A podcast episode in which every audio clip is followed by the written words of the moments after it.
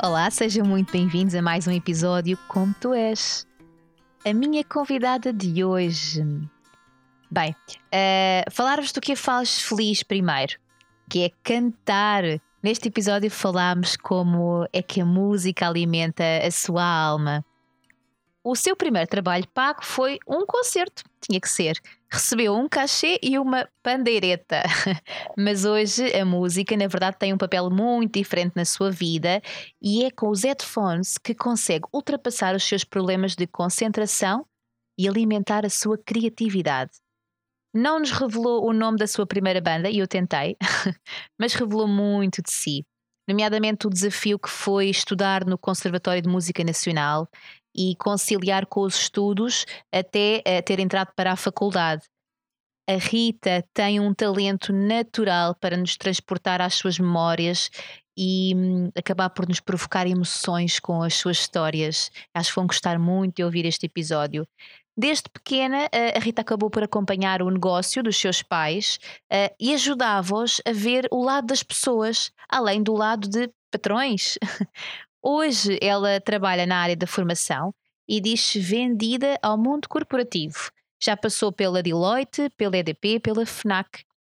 Está hoje uh, a explorar uh, também um hobby que ajuda a desenvolver uma dificuldade, que é a comunicação podem encontrá-la no ponto e vírgula no YouTube, uh, onde ela acaba por conversar sobre temas variados, temas genéricos e cultura. A Rita diz pessoa de pessoas. Teve uma experiência menos positiva no seu primeiro curso, uh, acabou por entrar na faculdade em Engenharia e Telecomunicações, mas ficou por lá pouco tempo, percebeu que não estava feliz e, com a ajuda dos pais, acabou por seguir o conselho da sua mãe e foi parar a Sociologia. E foi aqui que se viu a destruir todos os seus construtos e olhar para a vida de outra forma. Neste episódio, nós falámos da sua experiência em equipas de trabalho, eh, do papel da liderança, da importância de nos assumirmos na nossa vulnerabilidade e podermos também admitir quando não estamos no nosso melhor. Como é que conseguimos dar o primeiro passo Uh, não aguardarmos que seja o nosso líder, a nossa chefia uh, e que sejamos apenas o seu reflexo, mas sim que também possamos influenciar esta relação. Venham conhecer a Ana Rita Castro e apaixonem-se por este ser intenso com alma de artista.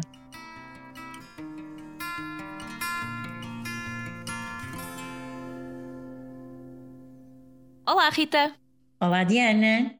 Como é que estás? Estou bem neste dia de domingo, cheio de sol, cheio de luz, um, dia de São Valentim, uh, uhum. em casa, quarentena.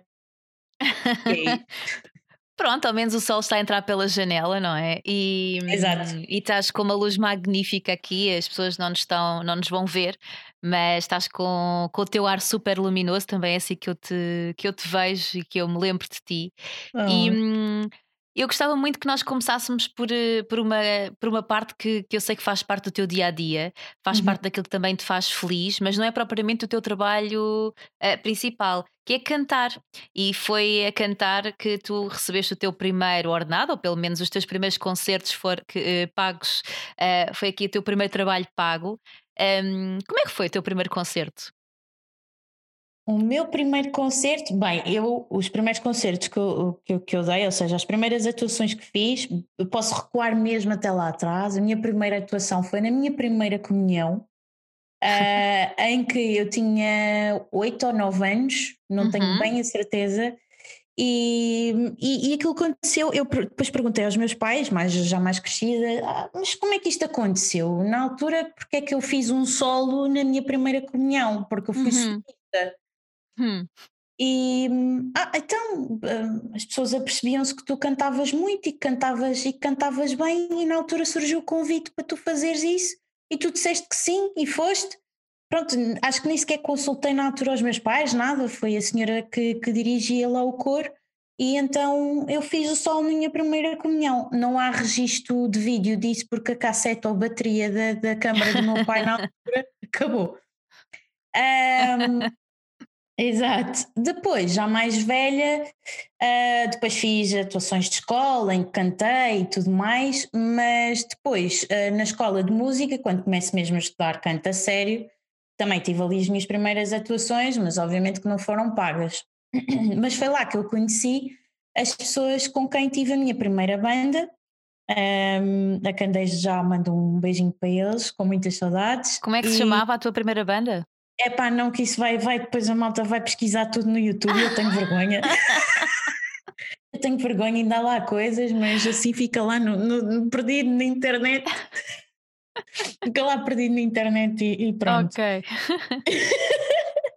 e na altura um, fomos, um, fomos atuar a um bar na Costa da Caparica. Uhum. Um, em que estavam 100, pai, 100 pessoas, amigos, familiares, montes, montes, montes de gente. E, e foi curioso porque nesse dia eu estava tão nervosa, tão nervosa, tão nervosa que eu nem sequer jantei. Uhum. Mas uma pessoa, ainda não era maior de idade, mas já bebeu sangria no jantar. Pronto. o que é que aconteceu? Eu estava tão, tão com, com, com a, energia toda lá em cima, depois com um bocadinho de álcool que eu bebi aquilo, eu só sei que eles estavam a dar a entrada para eu entrar e eu só estava aos pulos em cima do palco, ali a saltar, a saltar, a saltar, e depois, ah, esqueci-me da entrada. A seguir olhei para eles, eles deram a volta novamente, né? que eles estavam ali em loop uhum. à espera que eu entrasse, mas foi, foi, foi só uma vez também. E depois entrei, mas foi toda, é uma sensação que eu não te consigo explicar. Uhum de, de palco, quase de liberdade, de, um, de uma energia, porque depois toda a vibração que se tem dos instrumentos, de tudo, é, entra-te pelo corpo e, e, e, alimenta a alma. Isto foi bonito. Agora e tu na altura não tinhas, foi, foi. Eh, tu na altura não tinhas formação musical uh, a sério? Ou, ou já tinhas feito algum tipo de formação? Já estava, já estava, lá está, eu conheci-os na minha primeira escola de música. Ok. Uh, e em que, um, em que foi lá que eu, ou seja, como dei o primeiro concerto na escola de música, depois. Que idade nós, é que tu tinhas? Quando comecei a ter aulas de canto, eu tinha 15 anos. Uhum.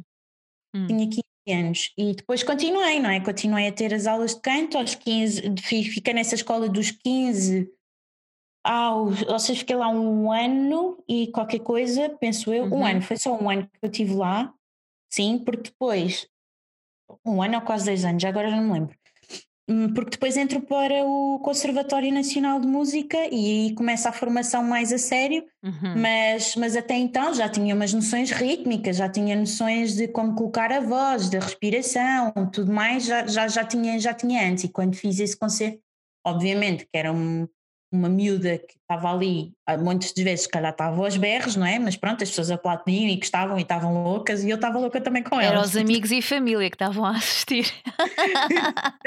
exatamente. Os nossos exatamente. primeiros fãs também. Exato, exatamente. Mas pronto, ainda a tua pergunta, mesmo, e respondendo, esse foi o meu primeiro, o primeiro cachê, vá, que recebi uhum. uh, na altura, em conjunto com. Eu acho que sim, que foi nessa altura, e ainda recebi uma pandeireta. Boa, boa. Uh, que foi, foi assim uma piada que fizemos com o dono do bar na altura, e então ainda recebi a, a pandeireta. Mas foi a primeira vez. Depois, a partir daí, como também ainda estava a estudar e tudo mais, o, o dinheiro que eu ia ganhando era com, com os concertos que, que dava na altura. Não eram muitos, uhum. mas pá, também na altura não tinha despesas, dava para assim para umas ceninhas minhas e pronto. Uau! E depois estavas a falar também uh, que, entretanto, entraste para o conservatório, não é? Um, uhum, uhum. E quanto tempo é que tiveste no conservatório e como é que isto depois se foi também juntando àquilo que eram os teus estudos, porque depois continuaste a hum. fazer uhum. outros estudos, certo? Até certo. entrar para a então, faculdade. Exato. Então, eu estou uh, décimo ano na, em Ciências e Tecnologias, uhum. um curso, um curso que não é curso, uma, uma escolha escolar que na altura fiz muito exigente, não é? Uhum. Matemáticas, Biologias, Físico-Químicas.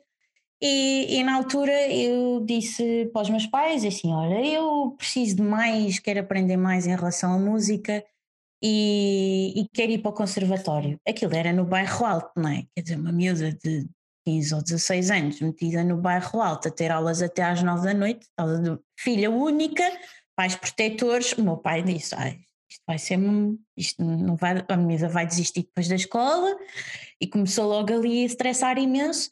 Mas a minha mãe me disse: Não, não, ela vai conseguir e vamos ter que confiar e, e, e portanto deram uma autorização porque tiveram que uh, ter autorização eles tinham que autorizar, autorizar mesmo menor? Uhum. exatamente porque era menor e lá fui eu fazer o, o, a prova para o conservatório um, não foi uma prova brilhante mesmo assim fiquei em 12 lugar uhum. uh, na altura para entrar em 50 pessoas 50 vagas que havia na altura acho eu o que não foi mal.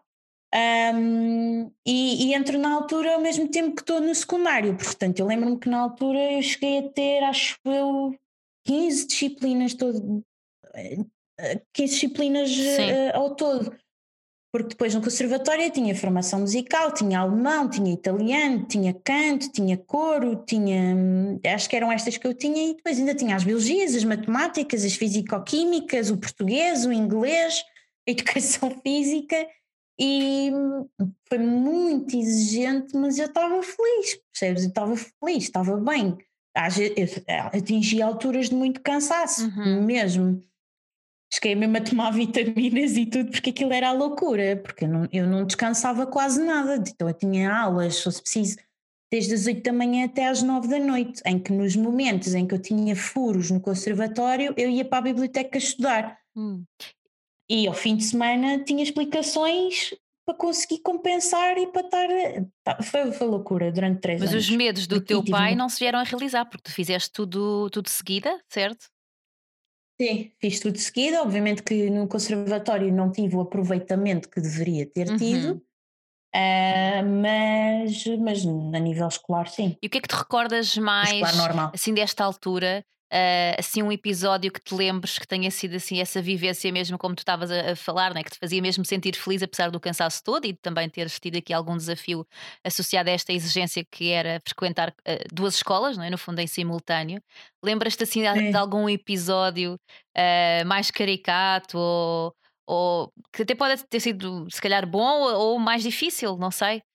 Eu lembro-me, é, é assim, o que eu tenho de memórias dessa altura eram memórias mesmo muito boas, porque era o entrar dentro do conservatório, o cheiro da madeira, porque aquilo que estamos a falar de um edifício muito uhum. velhinho, que entretanto agora está em obras, e que estava a cair basicamente, e que, uh, é um, chovia dentro das salas, uh, e, mas era um sítio onde tu ouvias música por todos os uhum. lados, era o piano, era os cantores, era o, as crianças a aprender violino, que era tenebroso, aquele, aquele, aquele e, e, e, e, era muito bom, porque depois chegava-se, ia-se para lá e cantar, é, como, é uma coisa muito libertadora. Uhum. Agora, assim, episódios caricatos, eu acho que não tenho assim dessa altura, ou, ou coisas, mas lembro-me de episódios muito bons, de, de nas audições de canto. Lembro-me de uma audição de canto que fiz, onde fiz um dueto na altura com uma colega minha, ela era mezzo-soprano, eu sou mezzo, pronto, para quem, para quem não sabe, soprano, pronto, tem um registro vocal mais agudo, mezzo-soprano é médio uhum. agudo. Será que ainda te vamos ouvir cantar neste podcast? Daqui ah, a bocadinho, não. daqui a bocadinho. Estou envergonhada. e e então uh, fizemos o dueto de, de, do, da La Barcarole, que é a música que dá no, no filme Da Vida é Bela, quando eles estão no cinema, no cinema, no teatro, e ele está ele tá na plateia e a, a principessa está na, acabaste varanda. de falar do meu filme tá favorito sempre. Olha, vês? E, então ela, ele está, volta-te principessa, volta-te principessa, e foi essa música que nós, nós cantámos. E eu só sei que a minha mãe acabou a, a audição a chorar, as pessoas estavam de pé, a minha professora de canto quase a chorar estava. E, e eu e a Tamara, sei que demos um, um, abraço mesmo muito profundo na altura, porque foi dos momentos mais bonitos que eu já tive também a cantar, porque as nossas, as nossas vozes casaram tão bem, foi tão bonito e foi tão bom foi mesmo, mesmo incrível. Assim, do conservatório, acho que esse foi dos momentos que eu recordo com mais, com mais carinho. Ah, e foi também um, numa, audição, numa audição de coro que nós tivemos em que fizemos peças do Fantasma da Ópera. Portanto, estás a imaginar, sei lá, éramos pai, éramos muitos, eras das turmas todas de cor portanto, um bando de putos a cantar um, o fantasma da ópera, em que aquilo, as vozes todas juntas, aquilo era de arrepiar mesmo, era de arrepiar dentro do salão nobre. O salão nobre é Eu acho que estamos todos já a imaginar esse arrepio, não é? Esse arrepio do, da música né? entrar e, e a forma como a música entra para, para dentro de nós. Acho que estás a passar isto também de uma forma tão bonita, não é? Que estas Uhum, vivências e, e esta uhum, uhum. libertação eh, da música. Como é que hoje em dia, ahm, não sei se estou aqui a saltar aqui um bocadinho, porque eu também gostava depois de perceber como é que tu foste ahm, parar a outras áreas, mas quero, quero mesmo Aham. perguntar-te já, como é que a música hoje em dia faz parte da tua, da tua vida? Todos os dias, de manhã à noite, o tempo inteiro, porque a, a música para já é no meu dia a dia, agora que me vendi ao corporativismo, como eu costumo dizer, já não sou artista, sou, sou corporate, Ah, mas foi uma forma que eu encontrei. Tu sabes, pronto, as pessoas que nos estão a ouvir não, mas tu sabes que eu tenho problemas de concentração. Uhum. Não, não são graves, nunca tomei indicação para isso, mas eh, como, co- a minha alma e o meu pensamento viaja muito, Sim. paira muito nas nuvens. E a música permite-me, ou seja, eu meto os fones e consigo me focar. Uhum. E, e para além disso, dá-me alimenta-me a criatividade. Criatividade é essa que é, hum, é um dos, das minhas melhores características, ou pelo menos que, que me dizem no, no meu, no, no meu trabalho. Portanto, isto alimenta-me a criatividade, alimenta-me o espírito, portanto, e deixa-me feliz. Portanto, se eu, já que eu não consigo cantar ou fazer isto de forma profissional, consigo cantar, consigo cantar, Sim. mas não no meu local de trabalho, né? Mas já que consigo, consigo ligar-me à música desta forma. No fundo é a tua vitamina depois- para, para o mundo corporativo É. também, não é? É, exatamente, exatamente. E, e depois, é, em casa canto imenso, imenso. A música está sempre a dar. Eu às vezes penso, coitados dos meus vizinhos, eles só devem estar fartos.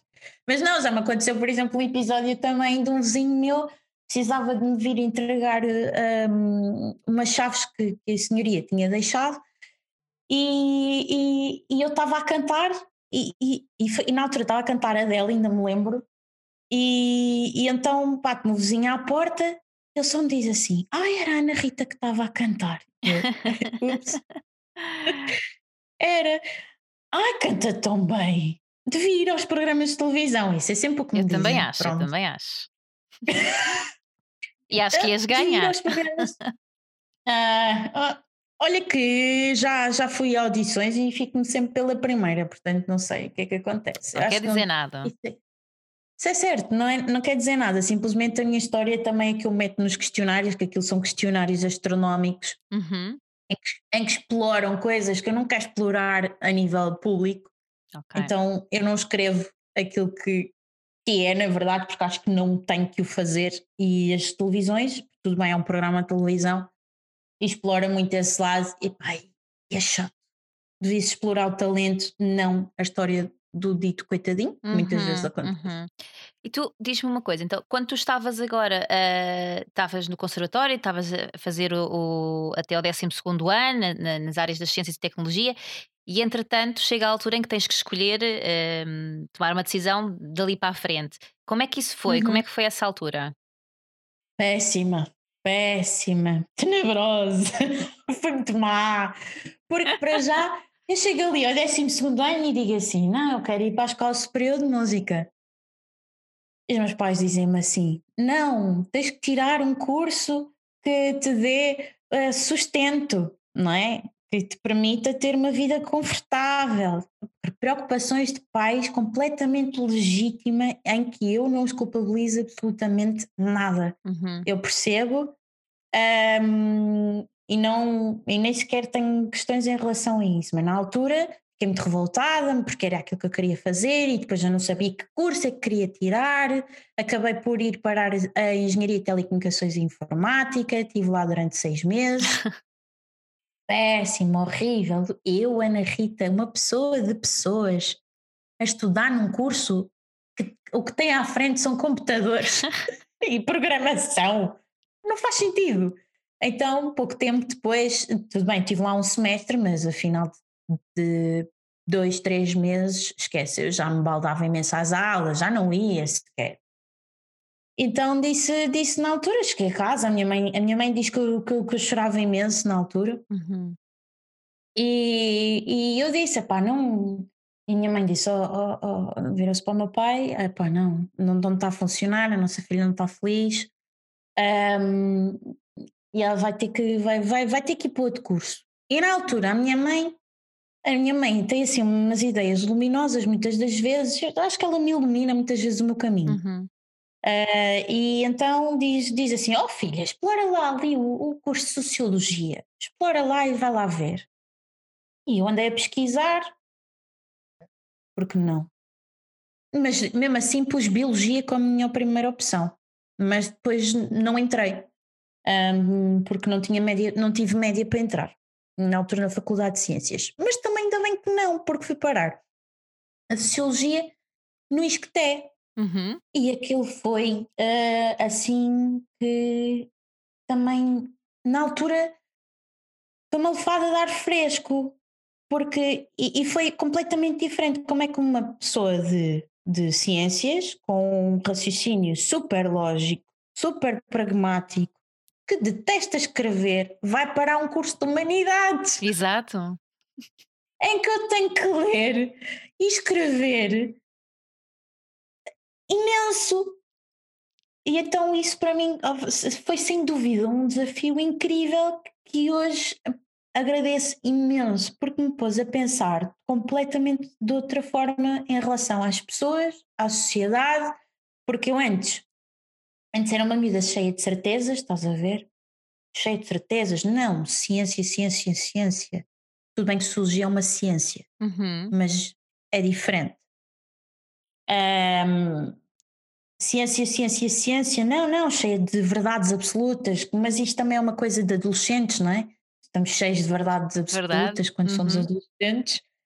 E entrei em sociologia e lembro-me na altura também de um, de, um, de um professor incrível que eu tinha e, e que uh, estava a desconstruir-nos todo o senso comum, não é? Porque tu precisas de destruir todas as tuas as tuas um, os teus dogmas estruturas uhum.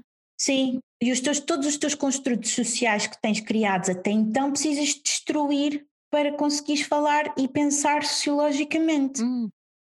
e na altura ele estava-me a dizer que estávamos a falar de trissomia 21 e eu ainda por cima tenho uma, uma tia com trissomia 21 e ele diz, diz assim no meio da aula que trissomia 21 dependendo da, da, da sociedade poderia ser normal. Oh, aquilo começa-me a cair assim. Como assim é normal? Não é normal, de todo, não é normal.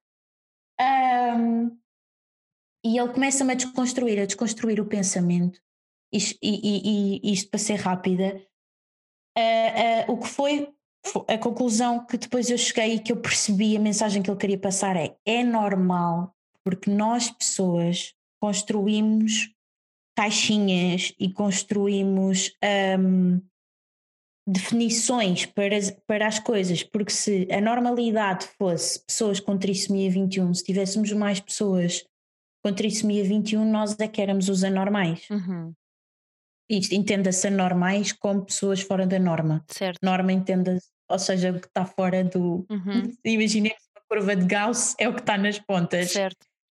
Depois aí percebi, pois, porque isto é uma, é uma coisa que é construída cientificamente e quem construiu isto foram pessoas. Uhum. Foi a sociedade que construiu isto.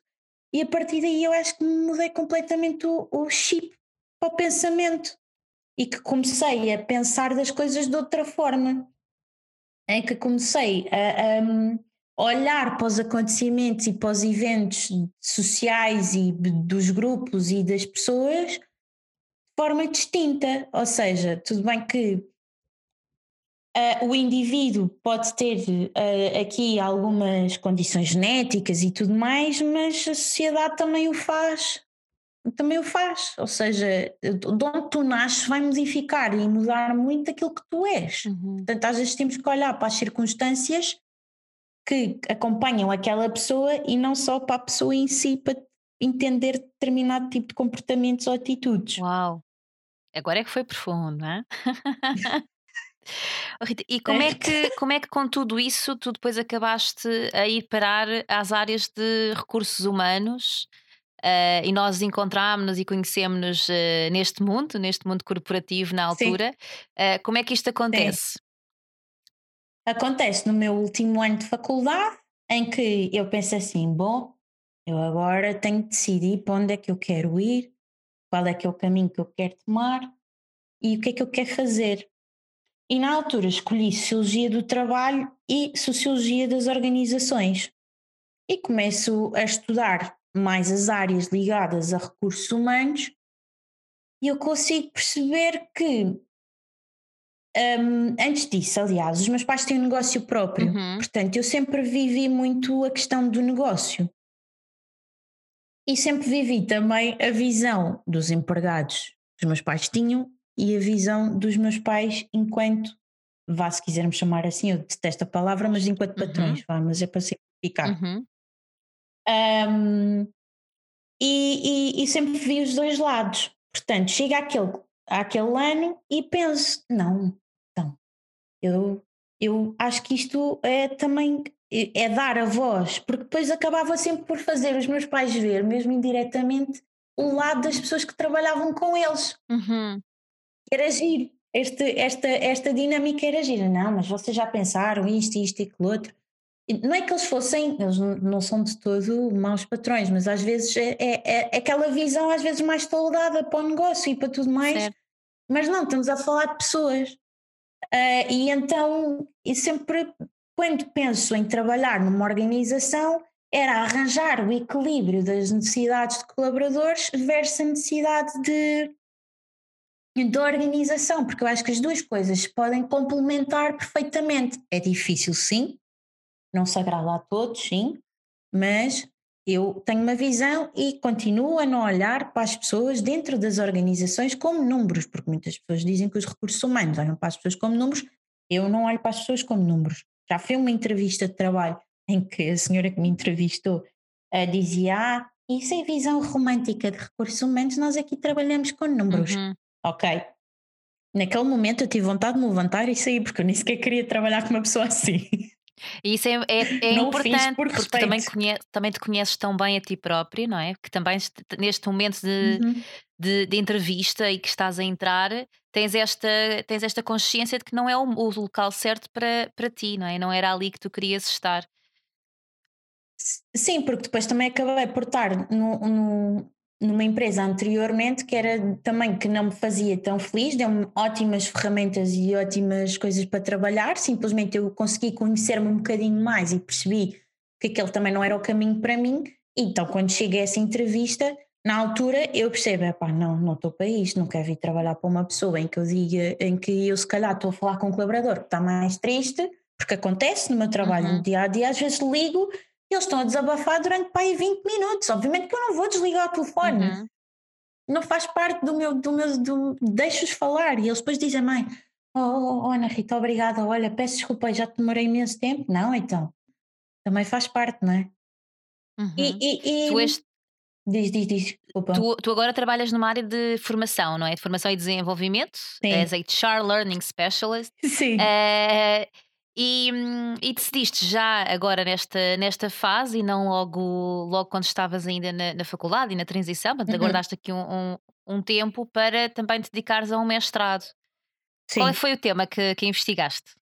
Olha, isto voltando um bocadinho atrás, eu enquanto estou em sociologia, eu pensei, não, eu quero, eu quero trabalhar, eu preciso ter dinheiro para as minhas coisas e comecei a dar explicações Hum, fui para um centro de explicações, dei explicações de matemática e de inglês um, a crianças até o, até o sexto ano, ou seja, de até aos 11 anos, mais ou menos. Uhum. E hum, pronto, portanto, a minha aventura na área de formação começou aí. Só que dar formação a crianças eu nunca mais, não quero. demasiado exigente eu era demasiado dura com as crianças e, pá, não. E, e não, não, foi, não foi bom porque eu acho que incorporei a minha professora da primária que eu, que, que eu adorava, mas ela era muito rígida. E, e, eu acho que incorporei na altura a minha professora da primária e pensar que horror, não, não quero fazer isto. E depois uh, trabalhei, trabalhei como logista, em que um, era exigente e que uh, começo-me a perceber que o trabalho em equipa é de facto muito importante e que uhum. sem isso hum, é difícil, é difícil atingir um nível de performance bom. Uhum. O que é que isto depois mais tarde me traz? Ok? Eu vou, vou acabo, acabo a licenciatura, sei que quero fazer o mestrado de gestão de recursos humanos e consultoria organizacional no ISCTE. Um, entro no mestrado, faço o primeiro ano de mestrado e quando chego à altura de escolher o tema da tese, eu procurei uh, uma orientadora que tivesse ligada a, às áreas das equipas, porque eu queria estudar uhum. equipas. E queria estudar a cultura de equipa e a forma como aquilo afeta a performance das pessoas. E como é que eu, como é que eu fui? Ok, então eu tenho que arranjar aqui uma forma de ligar a minha licenciatura, que não, acabei por não ligar muito, mas um, é, mas acabas por ligar, na verdade, que, mas numa visão diferente, que era uhum. a cultura de equipa. Ok. A cultura de equipa, como é que afeta a performance daquela equipa? Um, depois o que é que descobriste? Que sim, que sim, claro, que equipas que, que, que, tudo bem que existem diferentes culturas de equipa, não estudei isto ao nível das diferentes, dos diferentes tipos de cultura, feito de forma mais abrangente, até uhum. porque depois torna-se muito complexo, ficava, um, ficava aí com 12 hipóteses na minha tese e era muito exigente para mim e não, tinha tempo para isso, é verdade, sou honesta. Um, e então não, não aprofundei muito, não aprofundei muito a questão de, de cada uma de, uhum.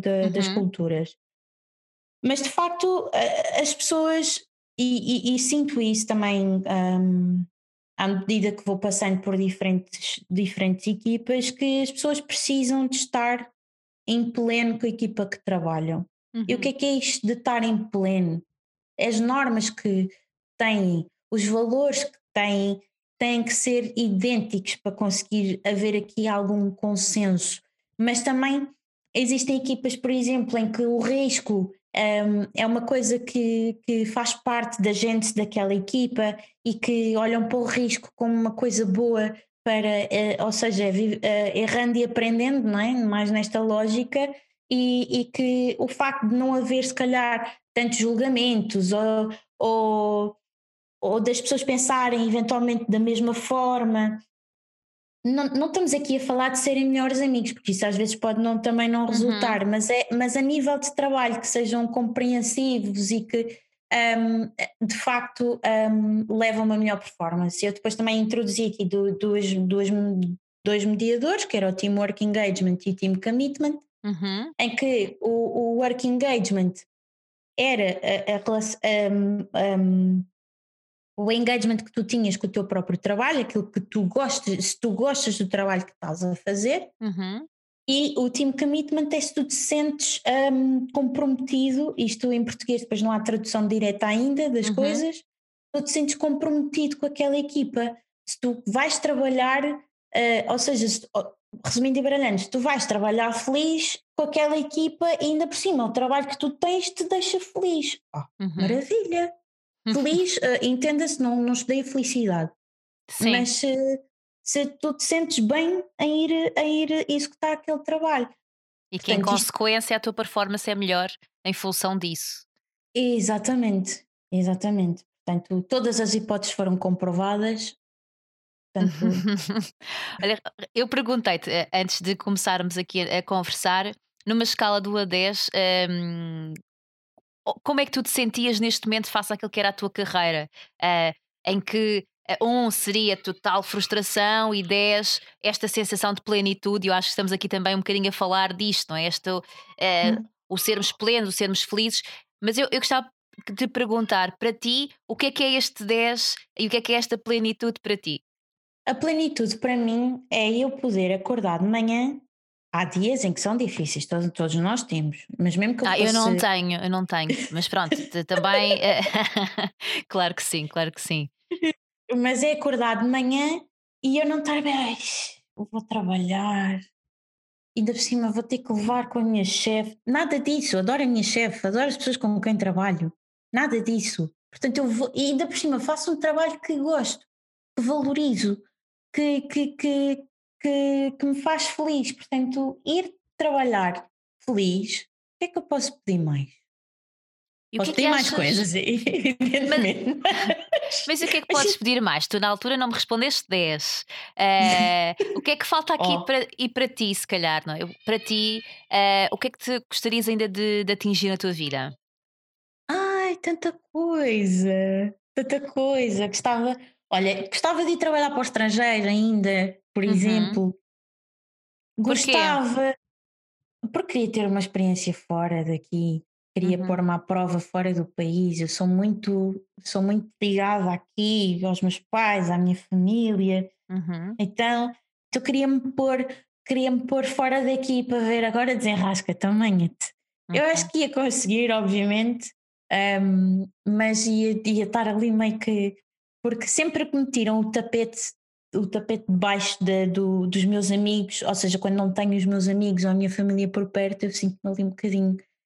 hum, Abandonam muita estrutura. Eu preciso, Uhum. preciso ter muita estrutura emocional, entenda-se com, com lá, amigos, família, preciso desse, Uhum. desse apoio. E quando eles estão longe, eu fico ali, parece que levei uma finta da vida e, hum, e vou um bocadinho, mas depois volto outra vez. Portanto, eu sabia que ia acontecer isso e, por- e por isso mesmo é que eu queria testar-me nesse sentido. Se calhar depois estar a trabalhar numa língua diferente, numa cultura diferente, num país diferente, mas para Uhum. já iria para um país assim, latino, por exemplo, Espanha. Espanha, ok. Depois de Ok. Espanha logo se via mas um, que fosse assim para não ser muito muito muito um, disruptivo Muito certo. Então, ir, ir para um país estrangeiro e mais. Para um país estrangeiro gostava de hum, trabalhar ai eu agora sinto numa entrevista de emprego gostava não, não, sei, não sei bem honestamente mas fazer projetos eu gosto muito de criar Uhum. E, e o que me dá mais, mais prazer é quando eu tenho que criar programas de formação, coisas novas, em que a minha chefe me diz assim: oh, Ana Rita, pensa lá. Aí. Lembro-me, por exemplo, um programa que nós temos para, eh, para, para- uma determinada população dentro da empresa. Pensa lá, pensa lá num programa. E eu sentei-me em frente ao computador, lá está, ponho a minha musiquinha, e na altura ocorre, passa-me na playlist eh, a música Master of Puppets dos Metallica. Uhum. Olha, tive um raio de luz. Portanto, lá está a música, não é? Entrar aí pelos teus fones e a permitir-te criar e concentrar-te ao mesmo tempo, não é? Ex- exatamente. Então aquilo é como um raio de, de, de, de, de, inspiração e eu começo a desenhar o programa. Sei que o caminho para onde quero ir, reúno-me com a direção comercial na altura e eles também depois encontram um parceiro perfeito para acontecer este programa. Ah, entretanto, conseguimos eh, construir o programa em conjunto com eles e já vamos para a segunda edição, melhorámos ainda mais e também me lembro na altura que eu estava sentada ao computador, também a olhar para o vazio, a pensar e cai-me assim a ficha, ligo para, ligo para, para, para, para, para o Paulo, que, que, que é da- da- da- daquela empresa, ligo para ele, Paulo, então e se fizéssemos isto assim?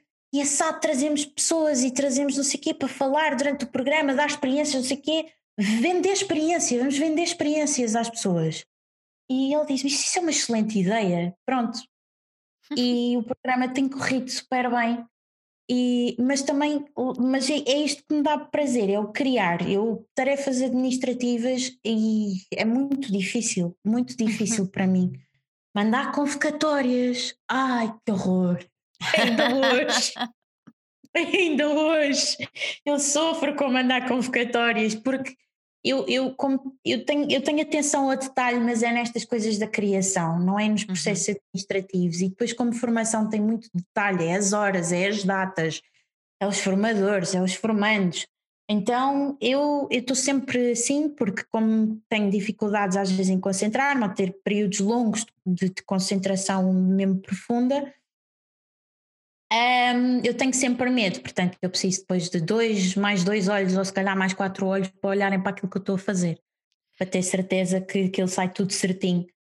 E, e, e que, não vai, que não vai falhar. Portanto, tarefas administrativas eu já sei que não é para mim, porque não vai correr bem, mas todo o processo um bocadinho do, do fazer acontecer uh, é, é, isso. E depois gostava muito de ligar isso um, mais ainda à área de desenvolvimento. Nós, nós, nós fazemos isso, sabemos que há áreas que precisam de ser trabalhadas, mas gostava que, que eventualmente ir parar a uma empresa em que eu tenha que olhar mesmo para avaliações de desempenho, para planos de desenvolvimento e como é que conseguimos se calhar identificar um conjunto populacional de pessoas que precisamos de potenciar e foi isso que eu gostei muito eh, na altura, quando trabalhámos juntas, porque esse, esse trabalho, tudo bem que não, eu não participava ativamente nisso, mas que, que foi um trabalho que eu vi que poderia ser feito.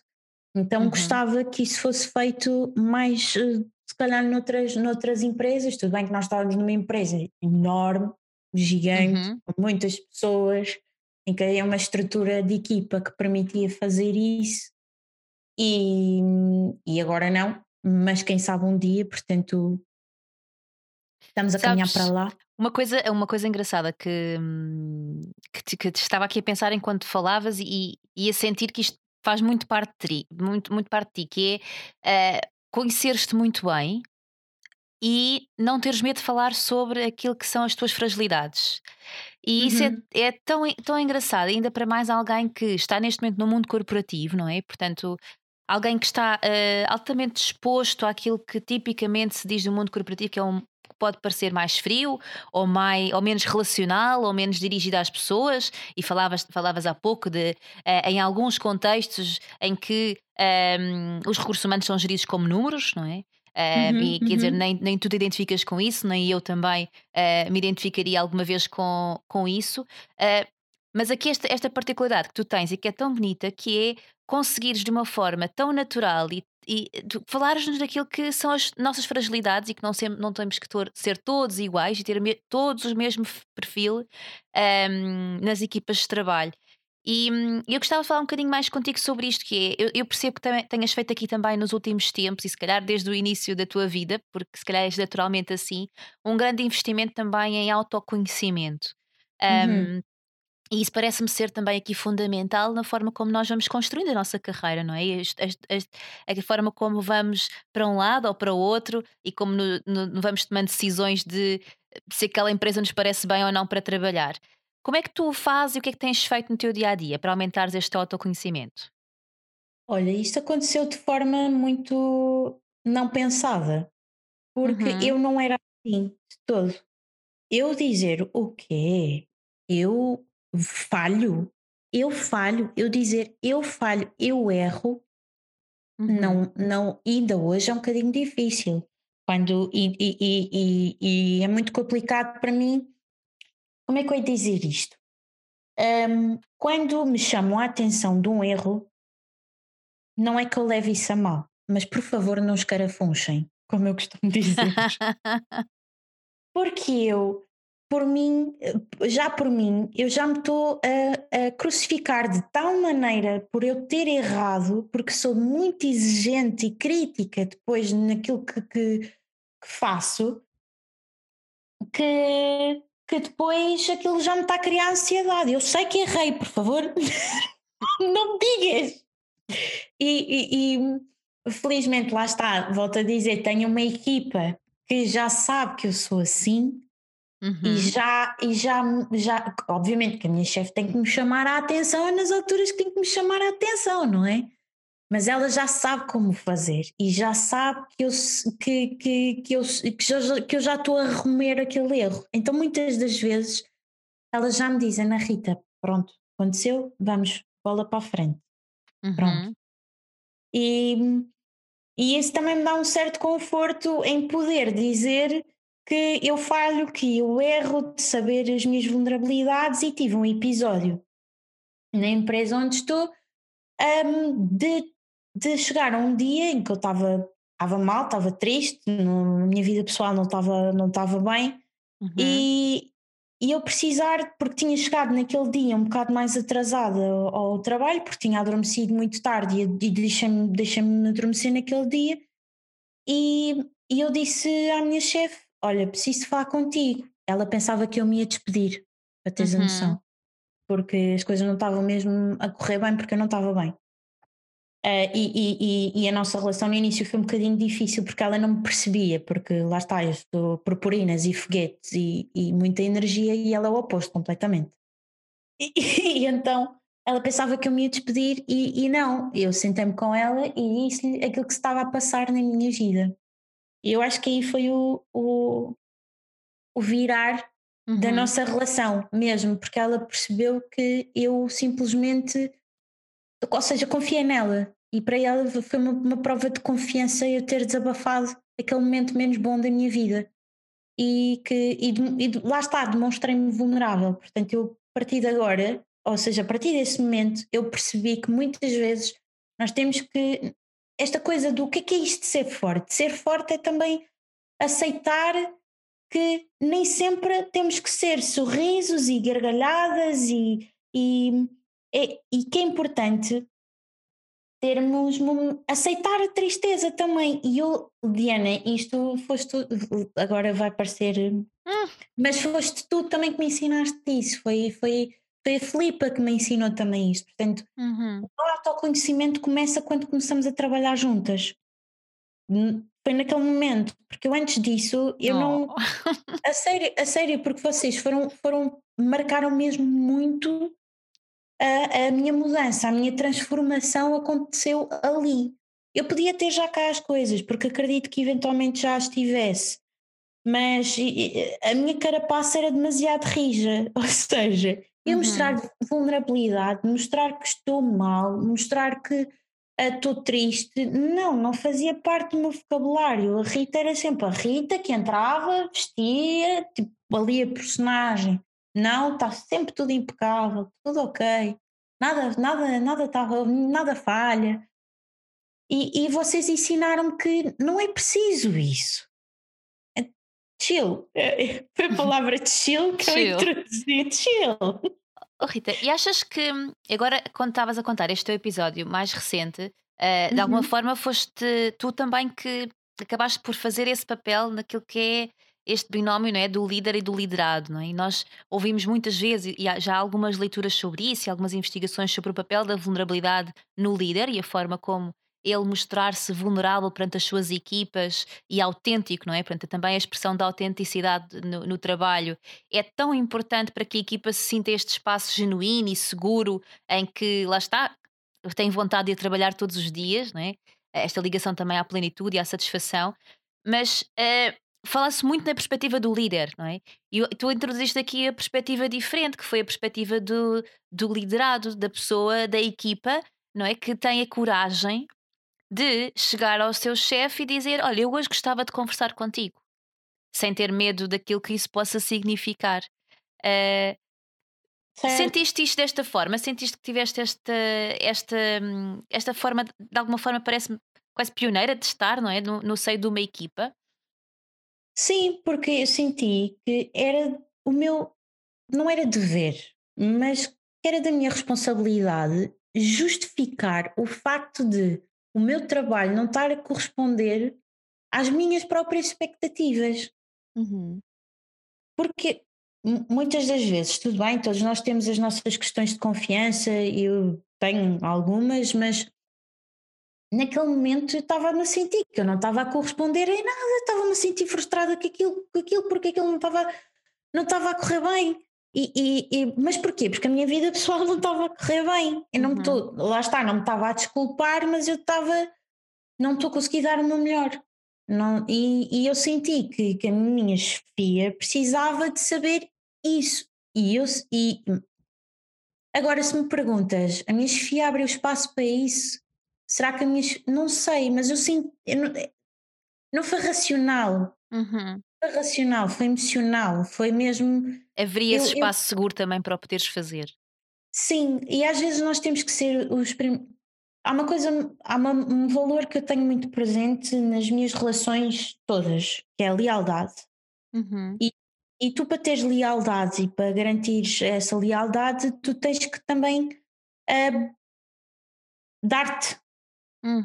ao outro lado. E, e para, para procurares essa autenticidade e essa forma e esse, esse, esse, esse mostrar-te de vulnerabilidade e de coragem e tudo mais, tu precisas, precisas de construir confiança, uma relação de confiança e uma relação de lealdade. Portanto, eu naquele momento eu dei o primeiro passo para a relação de confiança e de lealdade que eu hoje em dia tenho com a minha chefe. E, e, e depois foi recíproco. Depois veio o resto da parte dela, que é uma pessoa mais introvertida, uma pessoa mais fechada, uhum. mas calhar eu precisei de dar esse primeiro passo porque os líderes são pessoas, uhum. não, não, não têm chaves mestras, não existem, elas, isso não existe. Simplesmente as pessoas têm que se calhar dar-se a conhecer umas às outras, sem medos. E se, se, se tiver medo, se aquele der, der, der a geneira, é porque se calhar não Ias pertence... dizer uma palavra começada por M, não é? Mas sentiste aqui na obrigação de contribuir para um espaço profissional. Todos nós ouvimos a palavra nas nossas cabeças, certo? Pronto, era a geneira. Se aquilo não der certo. Ah, sim. Não, é porque não é o nosso espaço, não é o nosso sítio. Senão, porque nós também não queremos trabalhar, eu pelo menos não quero, trabalhar num sítio onde eu não possa ser eu. Porque uhum. eu, eu trabalho no mínimo, no mínimo, porque nunca acontece, no mínimo 8 horas por dia ali. Ou seja, a maior parte da minha vida é passada no local de trabalho. Portanto, eu passar no meu local de trabalho num sítio onde eu tenho que eventualmente ou vestir um fato ou vestir uma máscara todos os dias é extremamente cansativo. Ninguém aguenta isso. Eu não aguento. Faz-me infeliz. Eu não uhum. quero ser infeliz. Quero ser feliz. E acho que isso nota muito, lá está, voltamos aqui um bocadinho ao início da nossa conversa, não é? Acho que esta, esta tua forma de estar também se vê muito uh, nesta tua luz, não é? Eu acho que já te disse isto algumas vezes e uh, uhum. agora que olho para ti, que te olho uh, aqui frente a uma janela, as pessoas não nos estão a ver, não é? Tu estás com muita luz, mas acredito que não tem só a ver com o sol que está a entrar aqui do, do outro lado da janela. Só estamos, hum, estamos aqui quase, quase a chegar ao final, mas eu gostava também de, de perceber aqui também um bocadinho mais sobre, um, sobre ti noutras áreas da tua vida, porque fiquei muito curiosa quando te, te perguntava uh, que tipo de, de, livros ou séries ou televisão é que tu vias, tu dizias-me.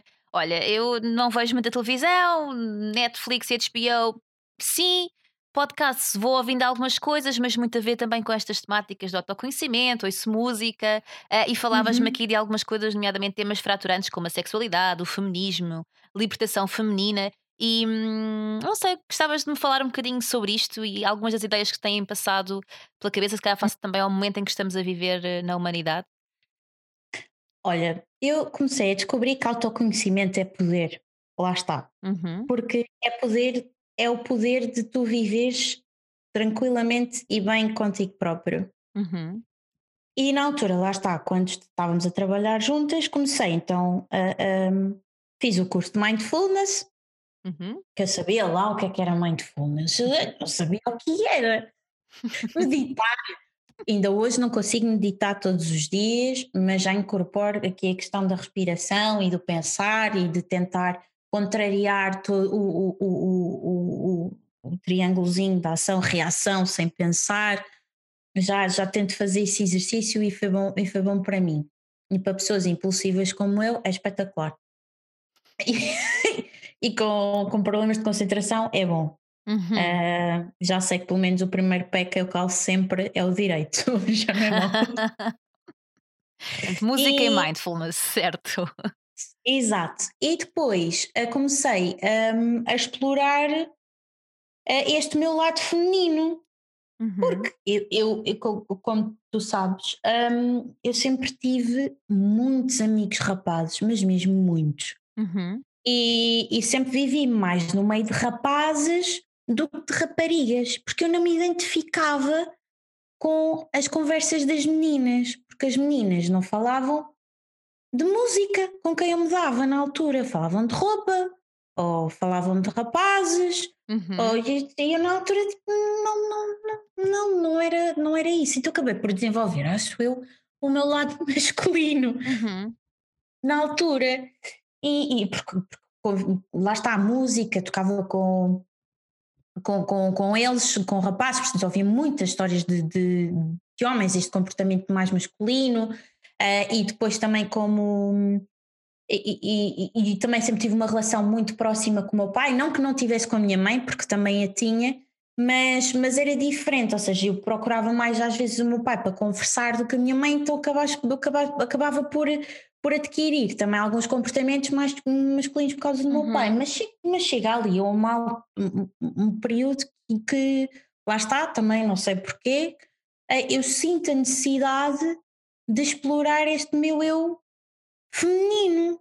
Uhum o que é isto do meu eu feminino? O que é que é isto do, masculino? Hum, ainda hoje não tenho resposta para ti, porque eu acho que as pessoas sentem, lá está, são categorias em que tudo bem, temos que, que para a sociedade tem que existir, porque há essa necessidade, senão isto era a República das Bananas e não pode ser, e então o meu eu feminino é eu estar confortável com aquilo que eu sou, com o meu corpo, com a minha mente, com, com e isso é o trabalho que eu tenho vindo a descobrir e tenho vindo a ler mais sobre isso. Por exemplo, a minha chefe ofereceu-me o Sagrado Feminino da Inês Gaia, uhum. por exemplo. Um, tenho, tenho lido coisas, pronto, é agora, agora, vai. É, eu tenho lido sobre astrologia, que uhum. não fazia, que é isto? astrologia, astros. Mas é curioso porque é, acaba por ser um, mesmo que mesmo que não seja algo profundamente exato, não sei se é, se não é, são coisas que depois mesmo que acabam por te fazer pensar, mesmo que não sejam taxativas, vá, uhum. ou com método científico, não sei, posso só falar de cor, mas que te acabam por, por eh, te pôr a refletir sobre ti próprio. Uhum e porque te acabam por pôr a pensar do ok, então eu conheço-me, eu sei o que é que eu gosto, eu sei o que é que eu quero para a minha vida.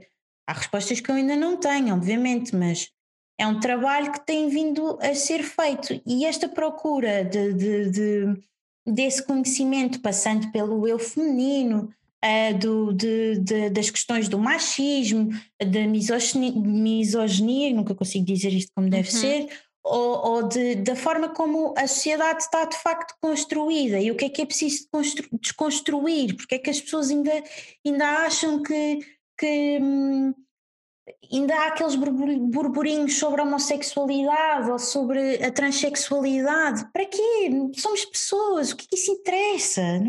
Interessa, obviamente, mas não de prisma que às vezes é analisado com maus olhos ou com. Uhum porque não, todos somos pessoas, todos temos sentimentos, todos temos emoções, todos temos um, formas de estar diferentes e temos é que saber respeitar isso. E nós, para podermos respeitar o outro, temos que nos respeitar a nós próprios primeiro. E isto não acontece, Diana, não acontece. As pessoas não se conhecem e depois usam. Uh, todas as frustrações que têm vão refletir no outro e do ah, oh, não, então, Uau. Então, vão refletir no outro e, e, e, isso não é, não é bom e eu não quero ser essa pessoa. Eu quero chegar aos 40 anos ou, ou, ou até antes, mas é um bocado difícil, acho eu. Mas eu quero chegar aos 40 anos e quero olhar para trás e pensar que a Rita das verdades absolutas, que era na adolescência um, e que era ainda nos, nos inícios dos 20, foi desconstruindo e que é uma pessoa que se conhece bem, que sabe aquilo que quer, que sabe aquilo que é, acima de tudo, e que não tem uh, confiança, autoestima, uhum. um, e que. Um, agora perdi-me no raciocínio, mas que acima de tudo. Que é uma nova mulher. Exato. e que é uma nova, e que é uma nova pessoa e que, que existe aqui plenitude. E, e, uhum. e, e mais, eu não sei se quer ter filhos, porque assusta-me a ideia de passar para uma criança todas as minhas inseguranças e frustrações que eu Uhum. possa ter. E, e então, se algum dia eu quiser fazer ou ter, eu sei que tenho que ter a capacidade e o autoconhecimento suficiente, se calhar, dessas limitações, para que eu possa já trabalhar nelas para não passar para a pessoa que eu trouxer eventualmente para este mundo ou que eu eduque. Pode não ser necessariamente um filho Trazer. biológico, mas uh, ele vai tocar ou que possa participar na vida daquela criança. Não quero isso. Rita, eu agora tinha tantas, tantas, mais tantas perguntas para nós continuarmos neste tema. Pode haver Hum, parte 2. Acho que, exatamente, episódio parte 2. Mas eu gostava muito também que, hum, que ainda contasses hum, agora sobre o teu novo projeto, ponto e vírgula. Sim. hum, e o que é que é isto do novo projeto e como é que ele está, eh, onde é que as pessoas também te podem encontrar? Ok, então. O Este podem vírgula- pesquisar, certo? Não é como aqueles, Sim, este, aqueles do. este podem pesquisar, se bem que também não tenham como um projeto muito sério, porque nem eu o tenho como muito sério. Sim. Simplesmente foi, lá está, existiu uma Diana Teixeira na minha vida que me não sei quem é, obrigava, não sei quem é. obrigava-me a escrever e-mails. Hum. E a Diana obrigava-me a escrever e-mails e a Diana sentava-se ao meu lado. Que aquilo, mas como assim eu tenho que escrever? Tipo, é mais fácil para mim explicar-te, só que às vezes nem era, porque depois ficava tudo ali uma balbúrdia de pensamentos que eu já Uhum. nem sabia onde é, que, onde é que ia. E eu percebo aí que, lá está, uma das minhas vulnerabilidades era a comunicação. Por ter um, um turbilhão de pensamentos ao mesmo tempo e de ser, lá está, mente criativa e, e que está sempre a pensar em montes de coisas, o raciocínio acabava por não ter eh, princípio, meio e fim. E perdia-me. Uhum. E, e tu obrigas-me a ter aqui a questão da comunicação, e, hum, a de escrever e-mails, começo a trabalhar melhor isto da comunicação. No entanto, vai, o tempo vai passando, eu continuo a notar que eu não estou a passar a mensagem da forma que eu quero passar, e lá está, houve uma Diana na minha vida que me disse que é importante termos em atenção de facto aquilo que queremos, a mensagem que queremos passar aos outros, daquilo que nós somos ou daquilo que queremos efetivamente passar. Uhum. E isto, lá está, fez-me pensar também muito na altura. E hum, o ponto e vírgula surge aqui na necessidade que eu tenho de comunicar, mas de forma simples, de, não tão complexa, em que eu não me perca no meu raciocínio, em que eu consiga, eh, logo à partida, ter a capacidade de eh, ir buscar o início, o meio e o fim, de onde eu quero chegar Uhum. conversa.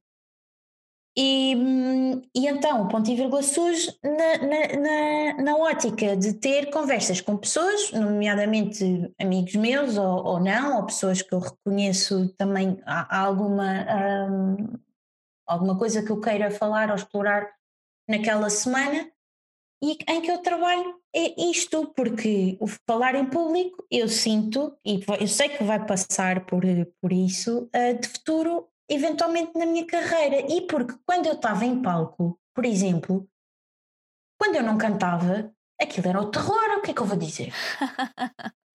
Eu não sabia o que é que havia de dizer, sempre foi, foi muito. Era frustrante para as pessoas que, que tocavam comigo, porque eu sou vocalista.